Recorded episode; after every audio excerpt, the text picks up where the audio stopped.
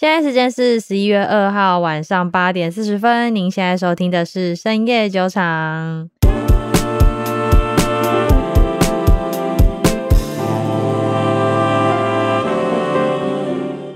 Hello，大家好，我是瑞娜。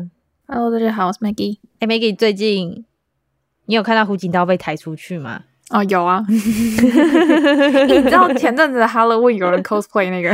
对，我知道涩谷有人。Cosplay 那个胡锦涛，我真的觉得超下地狱的。嗯、好，虽然说玩笑话归玩笑话啊，但是中国的二十大，那叫二十大人民会议吗？还是？嗯，对，对，那个会议其实对台湾来说是一个，嗯、呃，警讯、警钟。对，就我们台湾人不得不去注意这件事情，是因为连任的主席是谁，攸关着台湾到底会不会被中共打。那基本上应该是会了。对，因为那个武警刀被抬出去，习近平又送回来，嗯、所以呃，我们的维尼可能又再称皇个二十年吧，就是等到他寿终正寝为止。没有意外，就是会一直连下去了。所以最近台湾国内、中国国内，甚至是全世界都有一阵恐慌。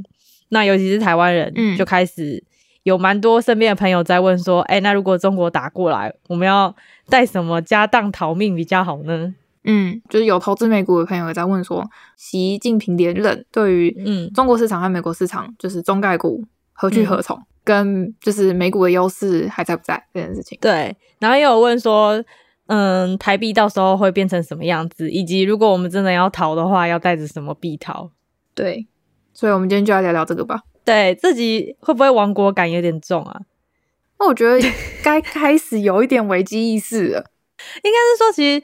台湾从很久以前开始就一直是这样子的状态，然后很多人虽然一直喊着说、嗯、啊，有种中国打过来，有种中国打过来啊，我我先说以理性来说，中国打过来的可能性很低，因为打过来对他的好处真的没有很多。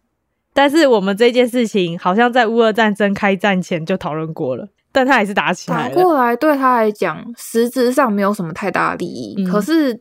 很多集权国家，也不能说集权国家，很多就是那种就是嗯，独裁国家吗？也不是说独裁国家，就是好，今天不管独裁不独裁还是民主国家，其实都会有这个招式，就是比如说你今天自己国内的内政很乱的时候，你就会希望有一个很明确的外部目标去攻击它，你就可以转移大家的注意力。嗯嗯嗯，就跟美国毛起进来打中国一样。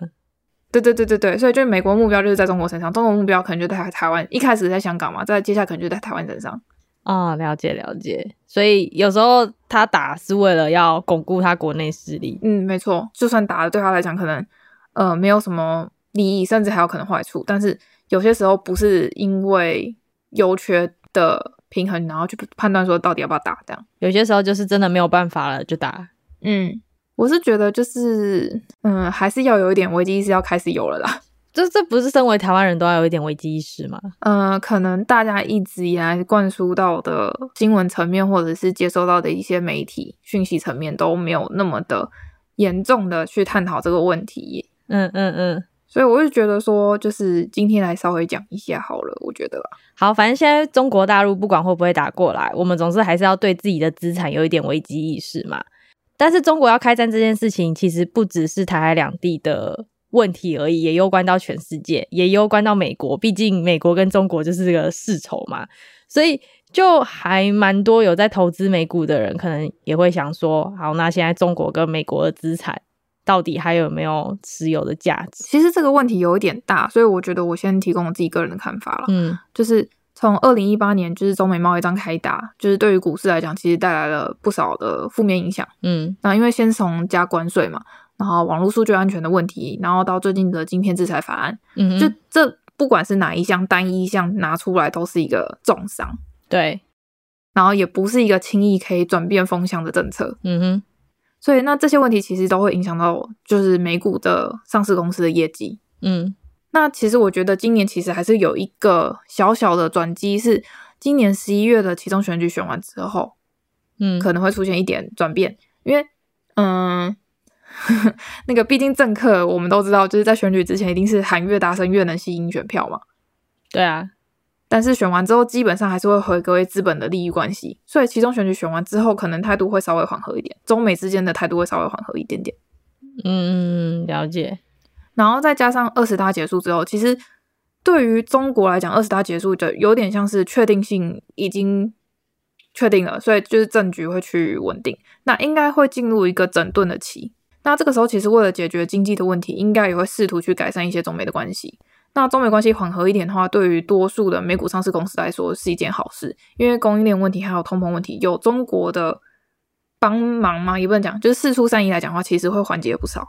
嗯，对。但是其实就长期来看，这种紧张的局面它不会被彻底改变，它只是短期的价格波动而已。嗯嗯嗯嗯，因为毕竟中国跟美国的对立关系已经非常明确了。对。就简单来说，这两国的紧张情势不可能会被解除。嗯，但是在市场上面，股民总是要休息一下嘛，他们不可能整天就在那边很紧张啊。所以，可能在二十大或是在十一月八号的那个选举之后，部分的稳定性已经下来，大家的情绪会回来，那也会反映在市场的价格上面。嗯，然后。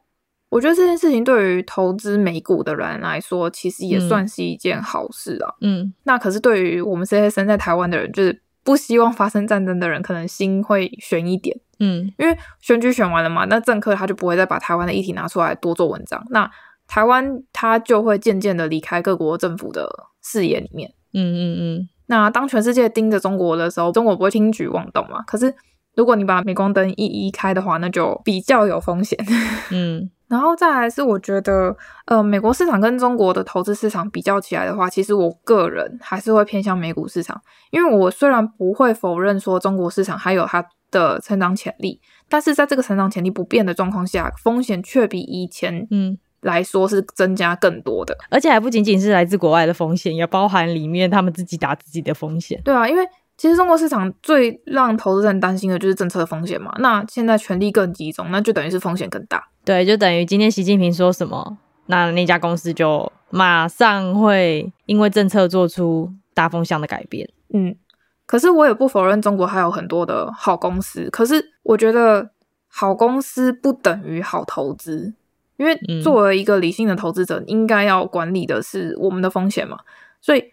投资我们会看风险跟报酬的比率。对我而言，风险不可控的状况下，那即便再大获利回报，对我来讲其实都是空谈了。嗯，你可以用控制你的部位来控制风险啊。对，可以用控制部位的方式去控制你整仓的风险。你这就是用整仓风控的方式去做。嗯哼，对。但是我觉得中国市场就是相对于以往，它的风险是增加的。嗯嗯嗯。那我觉得回头看看美国市场，在全世界都通膨状况下，美元还可以这么强势。它其实从年初二十七块七台币涨到现在已经三十二块三台币了。那欧元兑美元其实已经跌了大概百分之十五嘛，嗯、就是八五折的概念。那美元这么强势的程度，其实我们就用横向比较来看的话，就是美国的情况相对来说还是比较好的。嗯，短期之内我们没办法去比较说哪个国家好，哪个国家坏，但是比较能确定的是，美国的经济动力还是比较强。所以在未来经济复苏的时候，美股有比较高的几率会是领先反弹的那个市场。嗯，所以就是我觉得中国跟美国市场来比较的话，我个人会偏向美股的原因。嗯嗯嗯，了解。OK，那讲完投资美国跟投资中国的优劣势之后呢，接下来就要回归到我们自己身上了，嗯、也就是身为台湾人呢。我们应该要怎么样好好配置资产比较好啊？因为其实说白一点啊，如果大家有去看世界各国那种破产国家或是动乱国家的货币浮动数据，你就会知道说，一个国家只要一开战，那个货币就是白。对，基本上是。对，就等于说你的新台币就等于变废纸，比你的股票还废。嗯嗯嗯，对，所以嗯。以我们来说的话，我们要怎么样去分配自己的资产？就不管今天你到底要不要把这个带走，但怎么样去配置会是比较安全的。呃，讲白了，这个资产，个人的资产就分成带得走的跟带不走的嘛。那带不走的，我们就先不讲了，因为房地产牵涉的金额比较大笔，所以这就看个人怎么处理了，就看你的房子有没有被飞弹打中。好，那我们讲自由的，比较现金流的东西。嗯，那。我自己个人的部分，我台币其实只留半年的生活费的台币哦，因为我自己操作了外汇保证金交易叫 CFD 嘛，嗯、我还有美股，还有加密货币的市场，所以基本上我的资产都是以美金做结算。嗯，那外汇的部分其实都是美金在操作。那外汇比较需要注意的部分，就是你如果有要操作的话，你就是交易平台要慎选。我自己目前使用的券商，它是可以免费申请瑞士银行的账户跟欧洲银行卡的。所以如果说我需要使用台币现金，我就是直接拿那张卡去所有刷卡使用，它就是以即期的汇率去计算跟手续费去扣款。嗯，所以我觉得是蛮方便的一个操作方法。美股的部分，我自己是开 IB 的券商，它的优势是它可以买全球市场的股票，不限于美股，但是它就是有手续费的部分要多收。嗯哼，那美股其实就跟前面也有讲的嘛，我觉得在一个大家都一样惨的经济环境底下，等复苏的时候反弹几率比较大，也弹的会比较大力的，应该还是美国的市场。所以即便现在走熊，我也还是不会轻易的离场。而且不管再怎么样，你把资产放在美国，相比台湾或中国，都是相对安全很多。嗯，对啊。对啊，啊，如果大家有兴趣的话，也可以去办 First Trade 或是嘉信啊，他们都有那个。提款卡，嗯，对，可以使用。对，你可以在全世界各国刷卡或是提款，嗯，就直接是用你的证券账户里面的钱来交易。嗯哼，嗯，那除了把钱全部都汇到美国之外呢？我自己个人配的就是加密货币了。加密货币算是最近十年以来，尤其是在乌俄战争之后，一个非常热门、可以逃难用的货币。因为我先简单讲一下加密货币的特性好了，我之后嗯可能会写一篇比较详细一点的，放在米点里面，有兴趣的可以再看。那加密货币它的特性其实是它有足够的匿名性，然后可以追踪性跟辨析性。嗯。那匿名性跟可追踪性这两个听起来可能会有一点，有人会觉得有点矛盾。好了，就是为什么又可以匿名，但是又可以被追踪？嗯，我先稍微讲一下它是怎么运作的。每个人都可以在区块链上面去申请一个钱包的地址，你可以把它想象成是一个银行账号的概念。我们在区块链上可以追踪到每一个钱包里面的加密货币的流向，从哪里来，然后又去往哪里。嗯，但是我们却没办法得知说这个地址的背后的主人是谁，所以它就具有匿名性。嗯，跟可追踪性两个同时存在。嗯哼。那这几个特性其实就可以在战火纷飞的时候成为最佳逃难用的货币。嗯，因为当乌俄战争开始打响的那一刻，全世界的人都觉得乌克兰会被俄罗斯压着打。嗯，因为两国的军事费用跟军事火力有相当程度的落差嘛。嗯，所以乌克兰的货币其实当下就跌了，我记得大概七八趴吧。嗯哼，加上当时的外汇管制，它没有办法让乌克兰它自己本国货币换成外币。嗯，所以这时候加密货币它的优势就显示出来。嗯，因为加密货币它没有，它没有国家限制，说你一定要在哪个国家才可以兑换。嗯，它们也没有国境限制。对，然后它也很好携带，你就只要把那张有写你钱包私钥的那张纸带着跑就好了。嗯哼，你也不用带 USB，你也不用带冷钱包，你就带那张密码就好了。反正你只要连上网络，然后用你那个金钥登录就可以了。对，然后可能会有人好奇，是说，就是美联储跟国际货币组织 IMF。他们不是都有一直说要监管、要管制吗？嗯、那怎么可以到其他国家也可以兑换？这样，嗯，稍微解释一下，加密货币它换成美金或是台币的交易方式，这叫做加密货币和法币的兑换。嗯，它可以粗略分成两种，一个是你进入法币换成加密货币的这种交易所。那你可以在交易所里面把加密货币换成法定货币，这边指的是台币或者是美金，然后你可以拿出来使用。嗯哼。那另外一种方式叫做场外交易，我们就是说的 P to P 或者是 OTC 市场。嗯，就你只只要在一个交易的平台上面配对得到一个人，他愿意用双方都同意的价格汇率去做交易的人，你就可以直接跟他面交或者是转账交易。嗯哼。所以，即便政府机关他想要管制加密货币，也没办法做到很彻底的断绝了。嗯哼，这个货币只要在全世界被所有人认为是有价值的，说白一点，不管在哪一国都可以提领啊，就跟你黄金带着跑是一样的啊。嗯、对啊，讲到这个，有些人就会想问说，黄金不是也是避险资产的一种吗？没错，黄金它其实是避险资产的一种，但是。你真的想要在战争时期，然后扛着二十公斤的黄金跑吗？对啊，你也不可能。你到时候付钱的时候说：“老板，你等我一下，我割一块下来给你。”对，超北西的，而且又很难兑现。你还要找到银楼，我觉得你找到银楼比找到网咖还要难吧？对啊，所以比特币才会被称为是数位黄金嘛。对。因为它的便利性也比较强，也比较好携带，它的辨析性很强，对，甚至是现在什么已经有一些国家把它认为是可以当法币使用了。对啊，像萨尔瓦多就把它定成国家的法定货币。那在西班牙，现在在房地产市场里面，你也可以用选择使用用加密货币来做就是支付。然后我猜啦，有人应该也会想问，就是其实这个也是加密货币的特点，就是它价格波动非常大，那它怎么可能成为你的避险资产这件事情？嗯哼，就是它很有可能今天一百块，明天就六十块，对，对我认同它的波动非常大，但是加密货币千千百百种，它也有相对稳定的加密货币这一类的的货币，我们叫做稳定币。其实它其实是与特定的资产做挂钩，然后做抵押担保的加密货币。那这边指的资产可能是黄金或者是美元，嗯，像是 USDT、BUSD、USDC 这种以美元价格作为锚定的加密货币的稳定币，嗯，它其实就是一种相对稳定的加密货币，嗯。那以 USDT 来说，USDT 它的发行商叫做 Tether，叫泰达公司，嗯，你可以简单理解成它是一个抵押财务的公司，它成立了一个公账，然后这个公账受美国金融局监管。然后在以太坊上发行 USDT，然后一比一锚定美元。嗯，我自己个人啦，嗯，还是要提醒大家，就是这间公司它是一间私人公司。嗯哼，呃，应该说对于台湾散户而言，强调台湾哦。嗯，但如果真的战争开打的那一瞬间，台币它一定会受到外汇管制。对，那局势动荡的时候，这反而是一件好事。私人公司反而是一件好事，因为只要是私人机构，它就有一定的弹性空间。嗯哼，它受监管的不会像公营企业那么的强制。嗯哼，但是如果是对于局势稳定的时候，私人公司反而不是不是一件好事，它是反而是一种风险，因为你没办法确定说它是不是真的有这么多的美金抵押在银行里面才发行的 USDT，所以你就没办法得知说这 USDT 是不是真的一比一等于美金。嗯哼。就是这这几间公司的特性啊，这个稳定币的特性，这算是比较题外话啦。反正总归就是，如果你害怕加密货币带着走，然后可能到美国它已经跌六十趴或跌四十趴这样子的话，那你可以选择它是跟美金或是黄金有挂钩的加密货币。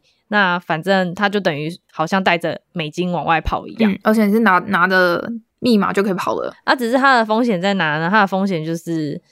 嗯，平常的时候啊，就不是你在逃难的时候，平常的时候就没事，不需要放一大堆在身上。嗯，毕竟虽然说刚刚 Maggie 讲的它是跟美金一比一挂钩，可是私人企业你不知道它到底是不是真的有这样做。嗯，就有可能会像 Luna 那时候的事件一样。那如果大家不知道 Luna 发生什么事情，就可以去听我们之前的 podcast。哦，没有，这两个东西有点不太一样，因为 Luna 那时候会暴跌是因为 UST 那个东西叫做算法稳定币。那建议新手，可是我想要讲的是，其实去买稳定币的人一大堆，背后并不知道它到底是什么。好，那我这边顺便讲，请你们明确知道你们买的东西是什么。对，然后有一种稳定币，它叫做算法稳定币。那我建议新手先不要尝试，因为像 Luna 暴跌，就是因为它其实是以一种机制算法模型啊去平衡价格的一种稳定币。它目前还有太多可以被挑战的空间，也就是说它还不成熟，哪一天归零你都不会知道。哦，它已经归零过了啊。对，所以 呃，UST 算是归零的其中一支，还有另外的算法稳定币。嗯，就是大家如果真的还不熟悉，就不要去碰。总之，反正比较真的算是稳定币，就我们刚刚讲的那三个啦，一个是 USDT，一个是 USDC，一个是 BUSD，就这三个啊。其他的号称自己是稳定的，嗯，你就自己要了解它到底在稳定什么东西。对，它锚定的是谁？对对对，因为想要强调的是，很多稳定币它会说自己稳定，可是它如果是像刚刚 Maggie 讲的算法稳定，而不是真的跟美金或是黄金挂钩的话，那么它就有可能还是有崩盘的风险，而且蛮大的。嗯哼，那我这边也补充几个例子给大家一点信心充值好，因为我觉得大家对加密货币有非常多的。偏见或者是先入为主的观念，嗯哼，但是评断还是在个人啊。像是这次乌俄战争，大家知道，就是战争其实它就是在比谁的钱多。嗯，有一句话叫做“大炮一响，黄金万两”，我不知道有没有听过？这很像什么“让子弹飞”的台词一样。对啊，所以就是打仗真的就是拼谁钱袋子深。嗯哼，所以乌克兰官方在打仗的第一时间，他的官方 Twitter 他就有发一篇推文，就是上面有附两个捐款钱包的地址，分别是比特币跟以太币的地址。嗯，截至昨天我回去查那个 TXID 上面的记录是接受了大概六百多颗比特币的捐款。嗯哼，超过大概五千万美金吧。嗯哼，这个是加密货币出现在战争时刻它的踪影，这样。嗯哼，也有 CNBC 的新闻报道是说，乌克兰的难民他其实把他全部的积蓄换成了大概两千美金，大概零点零四颗比特币。才逃出乌克兰，因为比特币它能够打破传统银行的阻碍，嗯哼，然后成为在战场下替代现金的一个替代方案，嗯哼，真的在打仗的当下，大家可以去试想，不论那时候加密货币波动性多大，或者是不论西方国家对它的观感多差，或者是大家对它的不信任度有多高，嗯，这些被迫逃离家园的人，他不会去问说你为什么是用加密货币，而是他是会问你说我应该要怎么使用加密货币。嗯嗯嗯嗯。更早之前，大概两千二零二零年的时候，黎巴嫩其实有爆发过一次外汇的危机。嗯，那一次危机基本上让银行整个体系整个崩溃。嗯哼，国家的负债太高，所以整个国内货币贬值一半。嗯哼，所以他那时候黎巴嫩的国民他就非常迫切希望说可以把他们该国的货币换成比特币去出逃。嗯哼。二零二零年五月，当时的比特币价格在九千三左右，但是黎巴嫩国内的币价哦，一颗高达一万五美金，所以等于是溢价了百分之四十 percent。嗯哼。然后像这一次乌俄战争，俄罗斯也害怕会被金融制裁，所以俄罗斯交易所的比特币也溢价四十八 percent。所以其实真正在打仗的当下，你该国加密货币你是一颗难求的。简单来说，就是你害怕说你的加密货币在国外会跌的，不用害怕，是反而会涨。对啊，就打仗的时候，加密货币反而会涨。对啊，而且再加上去年、前年、大前年，反正就是香港反送中的时候，那时候让香港人民意识到加密货币是一个必须要持有的资产，它也不会只是一个炒币啊、买卖的这样工具。他是说跟我说，他真的深刻的认知到应该要好好管理加密货币的资产，然后为最坏的情况做好准备。因为在真的移民潮的状况下，加就是使用加密货币把资产转移到国外，其实是一个非常方便的选择。它比申请离岸户口跟海外汇款其实还要那个来的更方便。对啊，你就只要去网咖就可以做好这一切了。而且现在在英国、加拿大、美国、欧洲、纽西兰、新加坡、台湾、日本、巴拉巴拉、韩国都有提供 OTC 的场外交易的服务。嗯，所以基本上你只要移民出去，或者是你只要能出得了国境，你只要带着加密货币钱包。你应该是可以很容易兑换成当地的法币的。嗯嗯嗯，OK。老话一句，我们也不希望战争开打或什么，只是凡事都要先先未雨绸缪一下嘛，对吧？你知道那个香港的朋友一直跟我说“唇亡齿寒”呢。我觉得身为台湾人，自己在资产配置跟要怎么样挪移资产这件事情上，要更有一些危机意识，因为、嗯。嗯，有时候可能活在安逸的环境，就会忘记我们是一个被邻国虎视眈眈的国家，不然我们就不需要有军队了，对吧？嗯，我们也不需要那么努力在国际上面一直为自己喊出一席之地。对，所以不管怎么样，最好的方法就是防范未然啦。嗯、对，好好挣钱变成美金或加密货币。OK。好，那我们今天就大概到这边。我们是深夜酒场，如果你喜欢我们的节目的话，记得订阅我们的频道，并给我们五星的好评。另外，我们在 YouTube 和 Instagram 上也有自己的频道，各位可以 follow 我们。那不要忘记追踪 Instagram，因为上面会有跟这集内容相关的图文发布。好，那我是 Rena，那我们下期再见哦，各位拜拜。拜。